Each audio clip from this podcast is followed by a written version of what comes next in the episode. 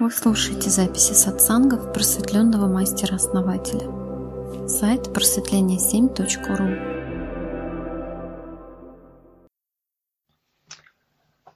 вот, Возвращаясь вот про прочистку душ.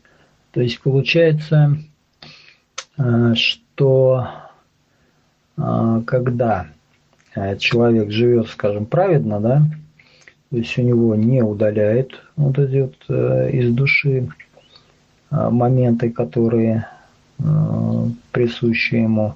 И он фактически приходит сюда с памятью. То есть с памятью прошлых жизней и так далее. То есть вот это ему либо быстрее открывается, если он в ту же самую генетическую ветвь, суть по всему, попадает, либо Э, он уже э, приходит с той информацией, которая у него была. То есть ее не вычищает, оставляет, и он на а, ее базе а, может как бы продолжать э, путь, не наступая на грабли, которые уже были пройдены. Либо вычищает вот эту центральную часть, которая, скажем, была не очень приятна, и остается только вот начальная конечная точка. То есть то, что мы а, как э, интуитивно чувствуем, что вот этого не надо делать.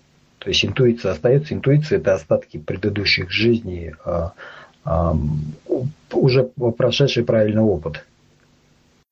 Ну, как бы поначалу правильная интуиция не, не всегда работает. Иногда это ум, да. То есть вот если интуиция говорит страх, да, не делай этого, то это не интуиция. Интуиция души, да, так скажем, тут важна. Ну, я не говорю про интуицию ума, да, я говорю про интуицию души. То есть, смотрите, вот все, что душу разжигает, делает ее больше, ярче, сильнее. Все классно, все будет запомнено и ничего не сотрется. Но человек же что делает? В течение жизни он душу запирает, да? Он говорит, это нельзя, это нельзя, это страшно, это грех, Бог накажет, там еще что-то. И вот он запирает свою душу, да, в некий комок, то есть он обрастает ее, да, скорлупой такой прочной, да, и там едва-едва проблеск только, да, и, и в смерти вообще закрывает ее нафиг, э, гасит, да, практически. Что происходит после смерти? После смерти этот скорлупа счищается, нафиг эти умственные установки убираются, да, то, что он накопил, как надо жить, да. Понимаете? Чтобы душа опять светилась в том виде, в котором она осталась, да, что там осталось от нее. Вот.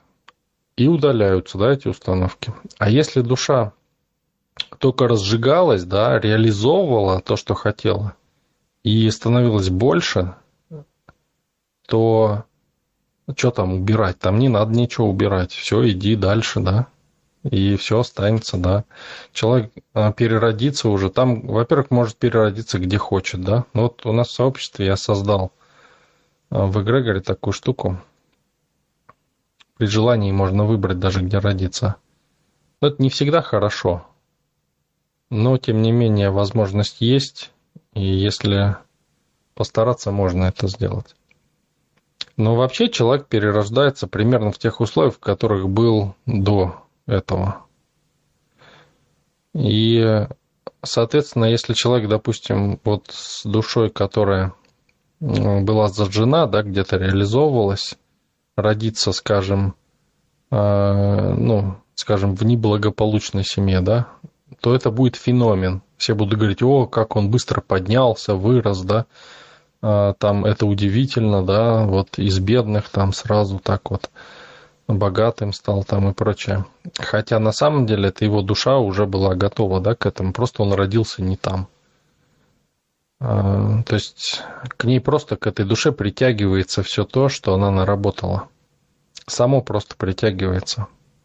Но многие здесь уже получили такой опыт, как это бывает ну, даже не умирая, да, так скажем, как вот притягивается именно э, то, что душа желает.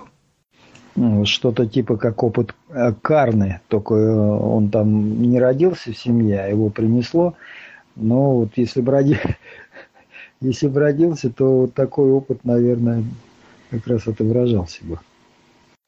Ну, так это карма и есть. То есть, когда человек грешит, да, это когда он не принимает себя и мир. Вот это грех. Все, все, что с этим связано, грех. Не, я про карну говорил, не про карму, а про карну. Это этот, из Махабхарты. А, сын Бога Солнца. Он там только э, родился в царской семье, но так получилось, что он в итоге он э, э,